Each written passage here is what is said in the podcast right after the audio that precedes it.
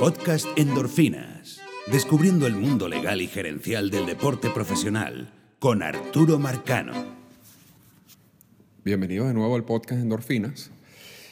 Esta semana va a ser un poco distinta a las semanas anteriores. Bueno, ya, ya finalizamos, por supuesto, el, ciclo de los comisionados, que lo- los invitamos a, a- que lo escuchen. Eh, pueden conseguirlo en la página de SoundCloud o en la página de iTunes o en la misma, el mismo portal del podcast, que es www.podcastendorfinas.com. Eh, esta semana vamos a tener la cápsula. En la cápsula vamos a hablar de, sobre el caso de Ángel Hernández, un árbitro de grandes ligas que demanda a las grandes ligas por discriminación racial. Y allí más o menos tocamos todos los detalles de ese caso. Y como segunda parte de este podcast, que va a ser un poquito más largo de lo normal, tenemos una entrevista a Jeff Luno, que es el gerente general de los Astros de Houston, el equipo eh, si se quiere, más exitoso en este momento en las grandes ligas de todo punto de vista. Y hablando más que todo de, de de aspectos gerenciales, no, no, no, no tanto como sobre la actualidad del, del equipo, eh, detalles eh, relacionados con el juego de, estos días, sino más que todo eh, la entrevista está enfocada más que en, aspectos de cómo él gerencia ciertos eh, puntos de ese equipo. Eh, y bueno, y después cerramos como siempre con los comentarios finales. Así que para no perder mucho tiempo, vamos directamente a la cápsula de endorfina. Explorando el mundo legal y gerencial de las grandes ligas con Arturo Marcano. Cápsula de endorfina en el infield. Bien, eh, 8 de la mañana, 38 minutos en el infield de Unión Radio. En días recientes, eh, Ángel Hernández, árbitro de ascendencia cubana, eh, y quien es árbitro de, de- de grandes ligas, bueno, estaba demandando a mm, Major League por mm, discriminación eh, racial. Eh, esto de verdad que me, parece un tanto eh, extraño que a esta época, en esta época de, la vida y todavía la- lo estemos viviendo. Pero esto ha ocurrido antes, Arturo. Buenos días. Freddy, ¿cómo? Buenos días, Freddy, ¿cómo estás? Y a todos los amigos eh, por allá. Mira, de- demandas de, árbitros no son muy comunes. Hay, hay una de uno de un árbitro llamado Ron Barnes hace ya bastantes años quien demandó a las grandes ligas por discriminación por edad. O sea, él, él supuestamente no le daban posibilidad de trabajar en los juegos postemporada porque era muy viejo realmente lo que tenía era 39 años, ¿no? Eh, y demandó por 20 millones de dólares y el caso transaron, transaron, no, no se sabe exactamente que, eh, si le pagaron o no le pagaron. Pero ese, ese es el único caso que existe, ¿no? Que- con quien uno puede, en, en el mundo de los árbitros, porque, porque demandas de por discriminación por distintos motivos han ocurrido. Eh, hay una reciente de una mujer que trabajaba en la oficina del comisionado y demandó por discriminación por asuntos de género. Eh, esa, lo que pasa es que todas esas demandas generalmente o se tran- o transan o, o no llegan a la luz pública o uno no sabe más detalles, ¿no? lo, lo tratan de mantener todo muy privadamente. Ahora, lo de Ángel Hernández, eh, sí, porque bueno, él mismo salió a la prensa, ¿no? Con la información. Este, su demanda está dividida en dos partes. Primero, hay que, que eh, la parte de, eh, él dice que de acuerdo con las evaluaciones internas, él, él ha superado todas las, pruebas, ¿no? Y, y, pero que a pesar de eso no lo suben. O sea, él, ni siquiera es jefe de la cuadrilla de umpire, ¿no? Él- y lleva años, años este, trabajando como árbitro. Eh, y tampoco, bueno, el, el principal alegato es que él no lo, nunca lo llaman para la postemporada, no lo han llamado más para la postemporada. Y a pesar, repito, de que las evaluaciones internas, según él, son buenas. Eh, el otro punto, como para, para soportar un poco ese argumento, es que él dice, bueno, pero eso ocurre porque aquí hay una discriminación. O sea, el, el mundo de los umpires es, es muy exclusivo, el club, ¿no? Son 90 umpires, nada- 90 árbitros, nada más. cuando peloteros en, en roster de 20, en el roster activo, incluyendo los lesionados, son 900, ¿no? Y, y aquí estamos hablando de 90 árbitros nada más. Eh, tienen muchos beneficios. Eh, pero pero bueno, él dice que él, en, en general solamente a los, a los umpires blancos son los que lo suben o, que, o los que le dan la oportunidad en, en, postemporada, mientras que al grupo, al pequeño grupo de umpire o latino o negro que, que hay, que existen, nunca le dan el chance, ¿no? Entonces son más o menos esa es la división de, de, la demanda de él, ¿no? Es, es interesante ver qué va a ocurrir con eso. Eh, Arturo, cuando empecé a ver eh, los uh, alegatos de mm, Hernández, mm, me topé con que mm, pareciera él personalizar el asunto en Joe Torre.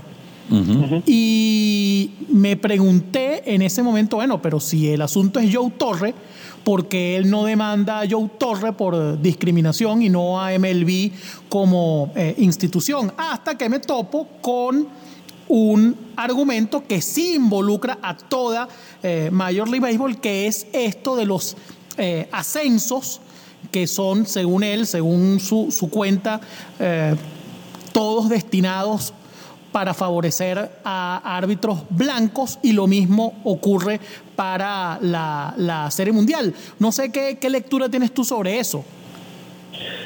Bueno, Carlos, es que es interesante también para conocer un poco, un poco, más el mundo de los, de los, árbitros, ¿no?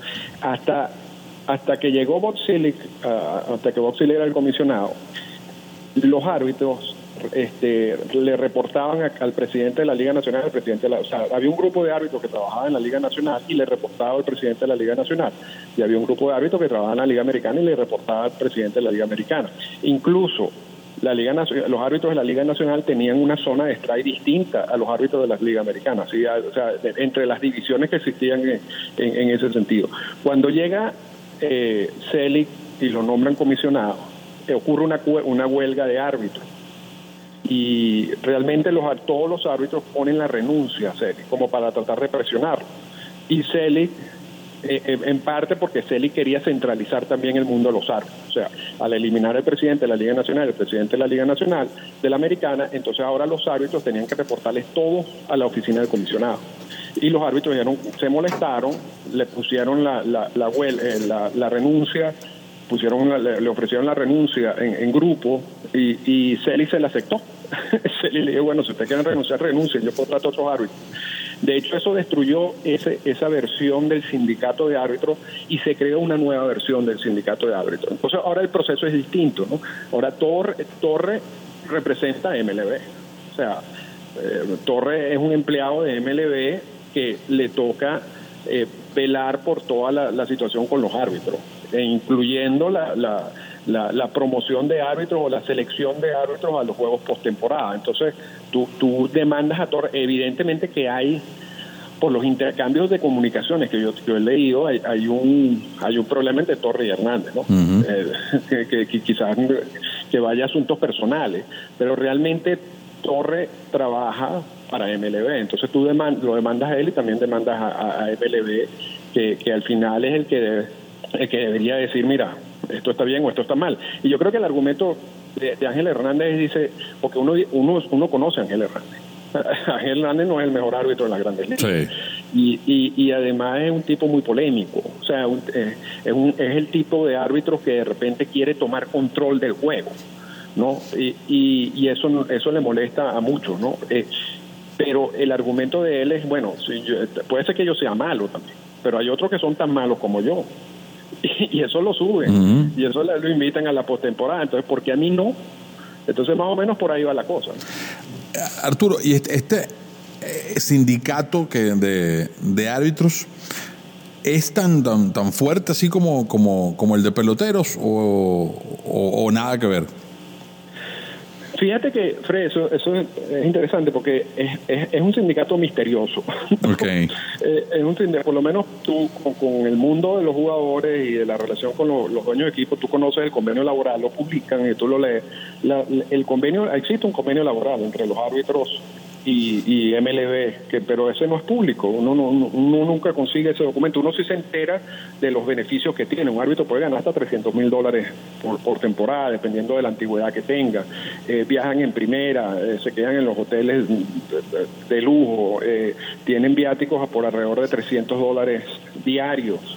hay, hay una cantidad de beneficios, repito, son solo 90, es muy difícil entrar, una vez que entras es muy difícil que te voten, eh, fíjate que Ángel Hernández, con, con todo eso de que, de, que no es el mejor árbitro, todavía está allí, ¿no? Tiene, tiene años allí y, tiene muchas críticas por jugadores, por manager, por gerente y, sigue trabajando como árbitro. Entonces, eh, el problema, si, si, entras, básicamente te, te, quedas ahí todo el tiempo. Entonces, sí es, es, es poderoso porque tiene muchos beneficios, es un club muy exclusivo. Ahora, mm, no se atreven ya después de ese, de ese desastre de, ofrecerle la renuncia al comisionado en ese momento y que, que, implicó la destrucción de la versión anterior del sindicato. Yo no creo que, se atreven a ser muy polémicos como sindicato. ¿no? Yo, yo creo que están más, más eh, dispuestos a aceptar lo que MLB le diga o lo que MLB le imponga. Eh, pero sí sí tiene su fuerza pues o sea no no no no hay que no hay que negarlo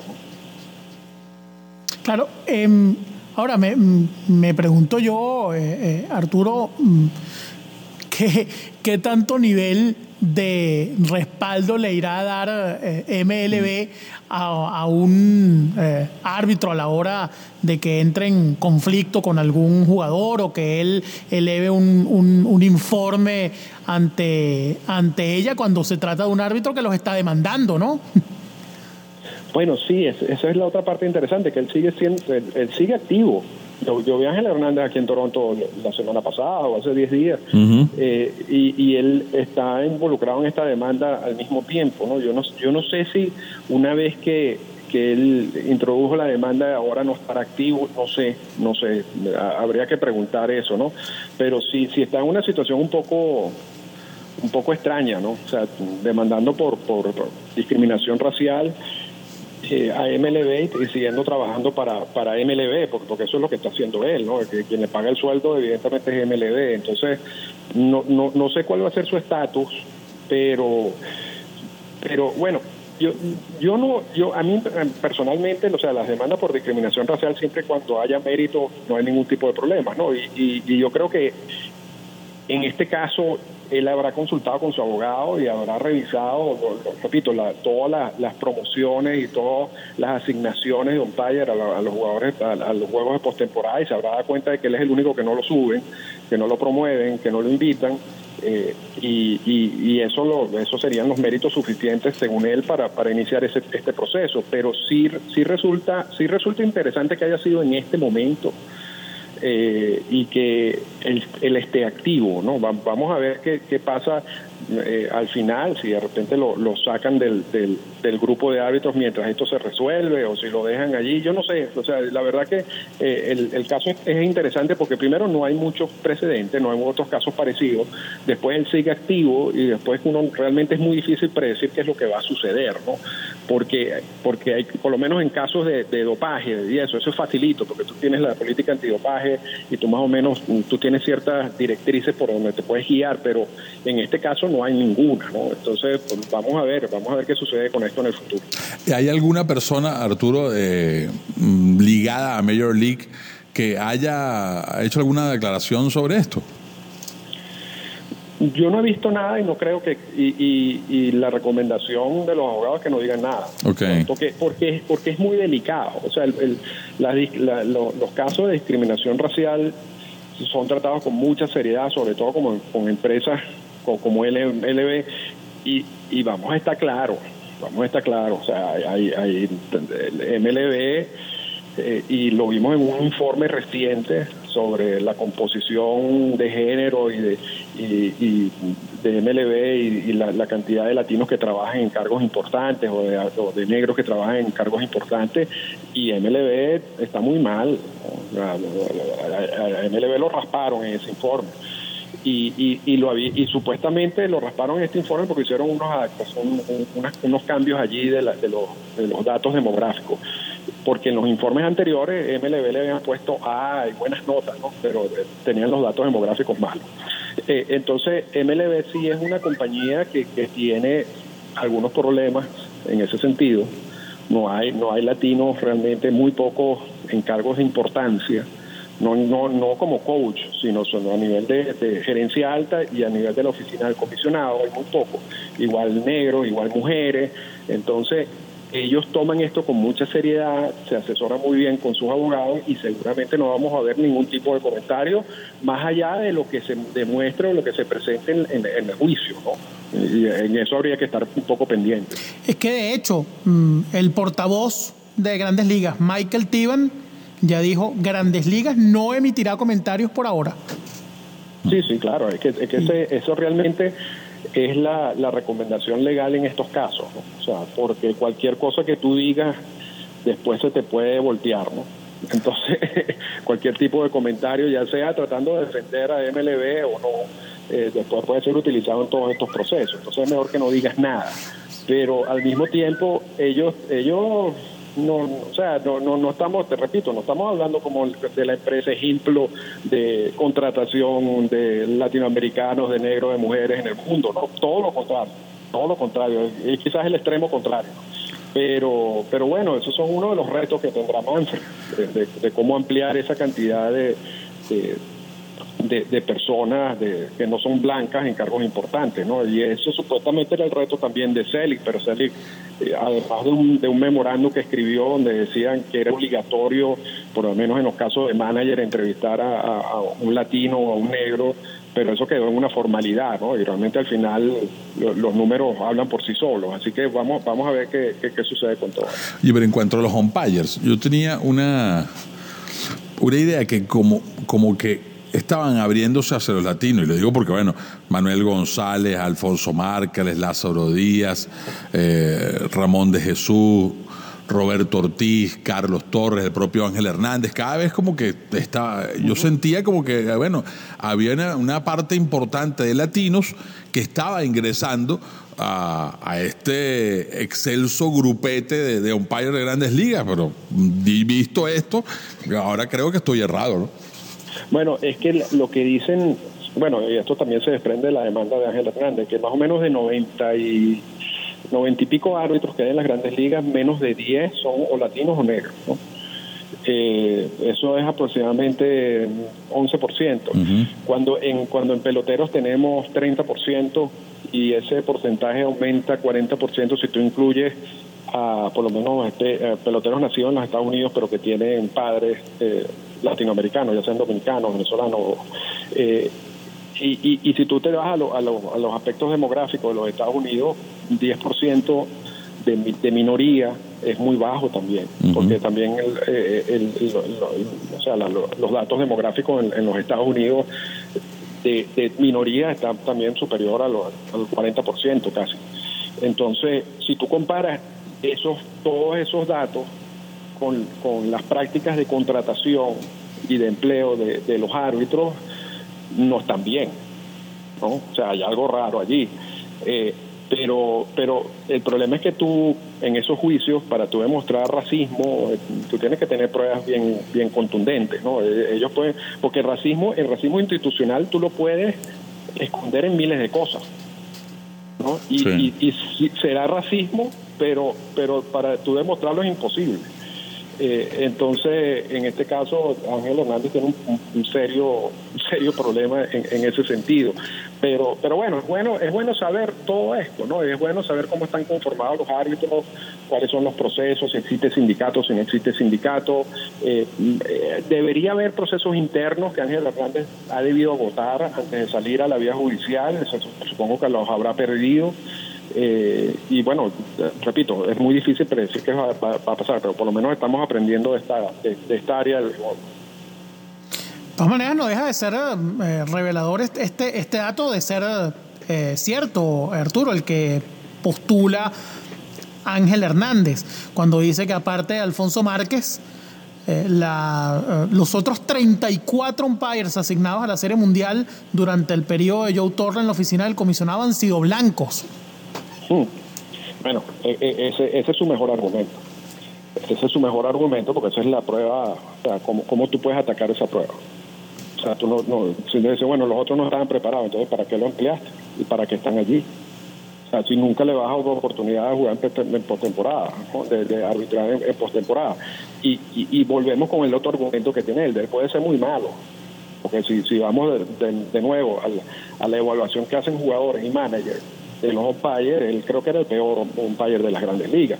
Pero dentro de ese grupo de peores umpires de las grandes ligas, habían cuatro o cinco, de los cuales dos han trabajado en postemporada, uno es Joe West, eh, y, y, son blancos. Entonces, ¿por qué él no? Entonces, son, son cosas interesantes, te repito, eh, son datos que revelan un poco ese mundo. Eh, no sé qué va a suceder con la demanda. Eh, hay una cantidad de, creo que demandó por 10 millones de dólares, no, no, no estoy seguro acerca de la cifra en particular, pero, pero al final, bueno, yo creo que la lucha es simplemente también para, para decirle a la gente, esto está sucediendo. Y, y esto, eh, al igual que los managers, pues fíjate cuando, cuando la situación, ¿por qué no, por qué no contratan managers eh, negros o latinos? Porque dicen que le están dando, para, para justificar esa no contratación, dicen, bueno, es que estamos buscando un perfil que es distinto perfil que sea un, un con estudios universitarios, eh, que sea experto en sabermetría, que se pueda comunicar con la gerencia. entonces tú, tú te pones a ver todos los requisitos que están y estás sacando al, otro grupo, porque la mayoría de los peloteros latinoamericanos no tienen títulos universitarios. Entonces, eso es lo que ellos ya en Estados Unidos se llama un racismo institucional. Pues tú, tú buscas la manera para crear un perfil de un cargo que excluye un grupo porque ese grupo no tiene la posibilidad de llenar ese perfil de ese cargo. Entonces, más o menos eso es el, uno de los argumentos de, Ángel Hernández. ¿no? Vamos a ver si, si vuela la cosa. Bueno, Arturo, muchísimas gracias por tu tiempo y por habernos acompañado hoy. Siempre interesante conversar contigo. no, muchos saludos a todos. Por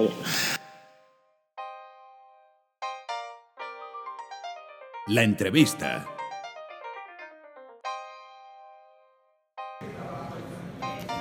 Bueno, exclusiva con Jeff Luno, gerente general de los Astros de Houston.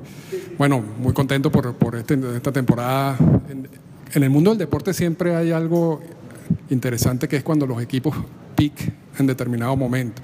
A nivel gerencial, ¿hay preocupación que este equipo esté picking antes o, o cómo maneja eso? No, la, razón porque hemos tenido tanto éxito esta temporada, francamente, es una combinación de jóvenes que están madurando y los veteranos que firmamos en los últimos dos años. Y la combinación está trabajando bastante bien. Y este equipo más o menos no va a tener periodos bajos para más de un, dos, tres días, porque con, la, ofensiva, la ofensiva tan poderosa, hasta los tres que están en la banca cada noche deben de, en otros equipos estarían jugando todos los días. Tenemos chance de, ganar um, tres, cuatro, cinco partidos por semana.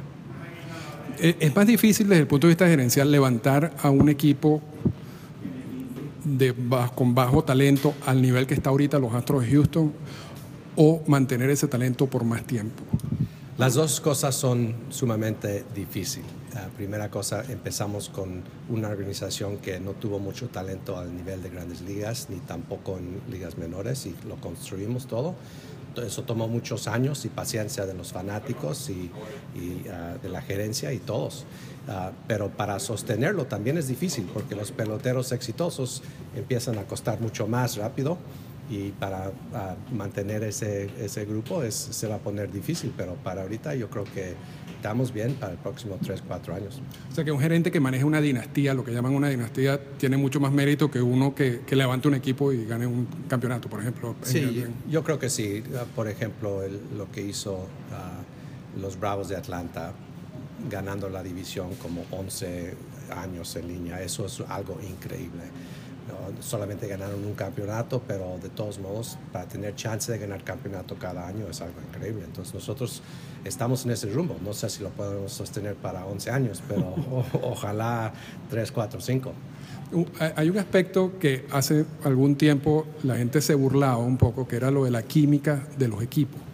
Pero yo he notado que las nuevas gerencias le están poniendo un poco más de peso a eso. Eh, ¿Eso es así o...? Yo creo que sí. Es, es difícil ah, hacer, prognosticar qué va a ser la química con un grupo de muchachos, 25 muchachos de ambos partes del mundo.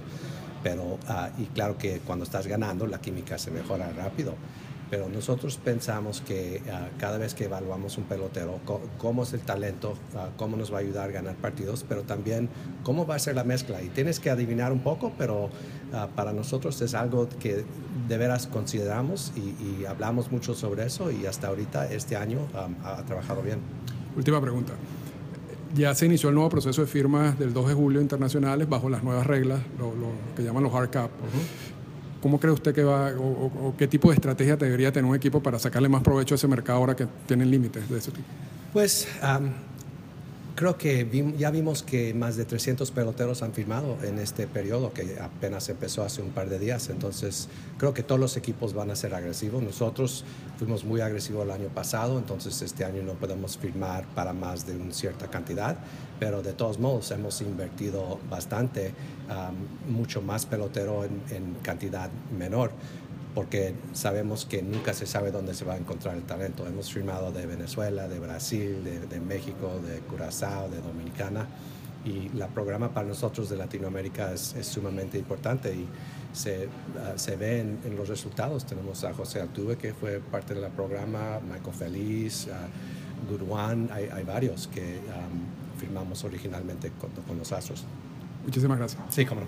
Muchas gracias.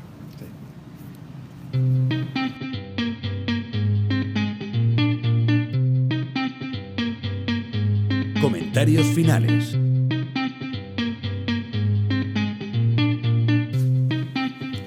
Y ese era Jeff Luno, gerente general de los Astros de Houston, quien ha hecho una extraordinaria labor con ese equipo. Realmente recibió al equipo con muy poco talento, tal como lo indica en la entrevista, y después pudo eh, no solamente hacer las firmas necesarias, sino pues complementar todo ese talento producto de las granjas con, con agentes libres que, con piezas eh, exactas, ¿no? Para, para, que el equipo pueda engranar perfectamente.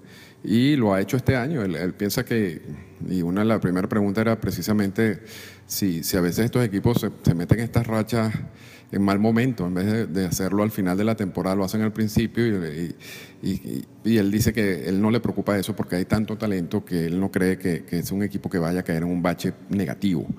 Eh, él se crió en, en México, eh, tiene familia en México, por eso habla español también, y viaja con el equipo, no todos los gerentes lo hacen, algunos lo hacen y se, se esconden, uno se la pasa eh, cerca de la prensa, en la, práctica de bateo, le gusta hablar mucho con, los periodistas.